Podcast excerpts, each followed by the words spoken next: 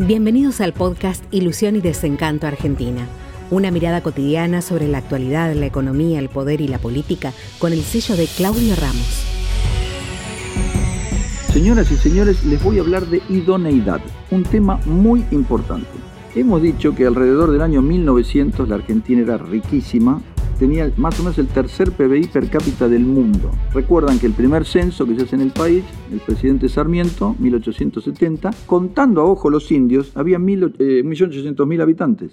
1.800.000 habitantes en un territorio de casi 3 millones de kilómetros cuadrados. Desierto, decía Sarmiento, que, hay que eh, gobernar es poblar, ¿no? ¿Se acuerdan? Traía mucha gente para poblar. 1910, eh, la Argentina era riquísima, mucha inmigración, pero igual exportaba carne, trigo, maíz, ya dijimos, hacia 1943 Argentina era 4,5% de las exportaciones del mundo. Hoy 0,4%.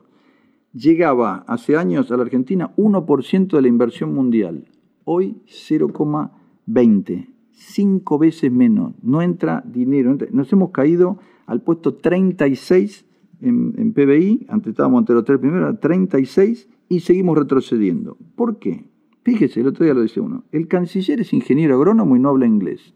¿Cómo puede ser? Solá, le dan esos cargos como si fuera... Ah, sí, lo vi a Foría en la televisión, decía eso. El, ministerio el ministro de Defensa es abogado, no tiene ningún antecedente de arma militar, nada. El ministro de Economía no trabajó nunca en la Argentina, era ayudante de cátedra en Estados Unidos. Ni Sabino Vaca Narvaja, embajador en China. Nada, cero idoneidad, cero especialización.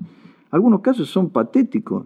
Repetimos, Matías Culfa dice, ¿para qué se toma deuda en dólares si el, déficit es en pesos? Lo repitió él 500 veces. Ahora, amigo Culfa, si el Estado tiene un billón seiscientos mil millones de pesos de déficit y lo toma todo en el mercado local, destroza la actividad privada. Porque ¿quién le va a dar un crédito al ferretero de la esquina si usted se lo puede dar al Estado, como se lo dan con la LELIC? Las LELIC pagan 700 mil, 800 mil, 900 mil millones de pesos por año en intereses, sin hacer nada. Usted suscribe el ELIX, se tira a mirar el techo y las cobra. Y se va a matar con el ferretero de la esquina. Imagínese si tomara todo el déficit. ¿Cómo pueden lucir semejante burda? Bueno, y así, me parece que es eh, gente muy poco idónea. ¿Quién hablaba de idoneidad? Alberdi, Juan Bautista Alberdi, el padre de la Constitución. Si usted quiere entrar al radicalismo o al, PRO en los altos niveles, ingeniero, médico o mm, economista, dice doctor, abogado, por supuesto, porque le exigen profesión. Si tiene alguna licenciatura, por ejemplo, Patricia Burri, Laura Alonso, alguna licencia, ah, no, tiene una licenciatura, ah, sí, sí, sí. ¿Qué lograron con esto? Hace un rato hablábamos del Banco Central. El hijo de Sturzenegger y el hijo del Yach. Dos chiquilines tienen la pared tapizada de títulos. Posgrado acá, posgrado allá. Miren lo que hicieron desastre. Preocupados de la, taruca, no sé llamaba, el animalito del billete. Todo pavo. Destrozaron, destrozaron todo. En cambio, Fábrega, que era presidente del Banco Nación, entró como cadete, nunca fue a la universidad y fue un buen presidente del Banco Central, sin universidad. Pero tenía calle, tenía experiencia, lo que no tiene ninguno de estos, que trabajaron afuera, son de afuera y nada. Le voy a contar un poco de la Argentina y del mundo. El presidente Lincoln fue tres, años a la escuela primaria y nunca más tuvo escolaridad. Totalmente autodidacta. Tres años, primero, segundo y tercer grado creo que fue. Nunca más pisó en universidad. Abogado, presidente de Estados Unidos, ganó la guerra civil, lo, lo, negro, la libertad, unió el país. Ustedes dicen, ¿cómo es abogado? En esa época usted estudiaba, como en la antigua Roma, rendía el examen ante la barra de abogados y se aprobaba, ejercía. Sarmiento, padre de la educación argentina, nunca pisó una universidad. Es el padre de la educación argentina, nunca pisó una universidad. Eh, Lula, quienes vieron la película de Lula, y tenemos un tema de cine muy linda, se la recomiendo.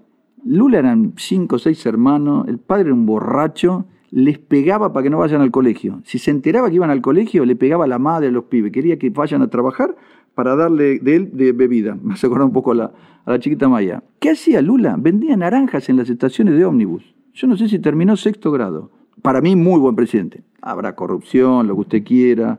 Florentino Meguino, el afamado científico, arqueólogo, antropólogo argentino, no era universitario. Se lo recriminaban, se toda experiencia de campo, sacando, escarbando. Cometió errores técnicos, por supuesto, pero un tipo que aportó muchísimo. Nunca pisó universidad.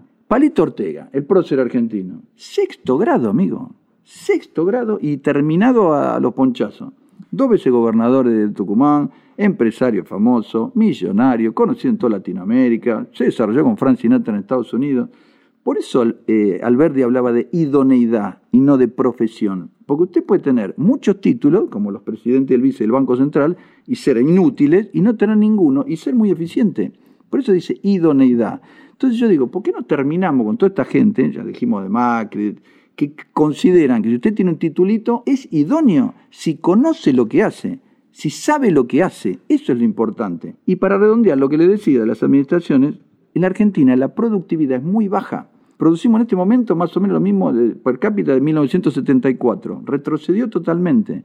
¿Por qué? Sindicalismo, impuestos, las cargas del Estado, los chantas que nos manejan, la productividad es la efectividad del trabajo. Cuanto mejor se hace un trabajo con menos elementos, eh, cuanto más por determinada cantidad de horas, eh, todos los procesos tecnológicos que ayudan a que se produzca más con menos recursos. La productividad argentina es muy baja y si no sube, es un tema que se habla poco, pero si no aumenta, vamos a ser pobres siempre. ¿Qué va ahora que sube 5%, 7% de la economía? No es nada.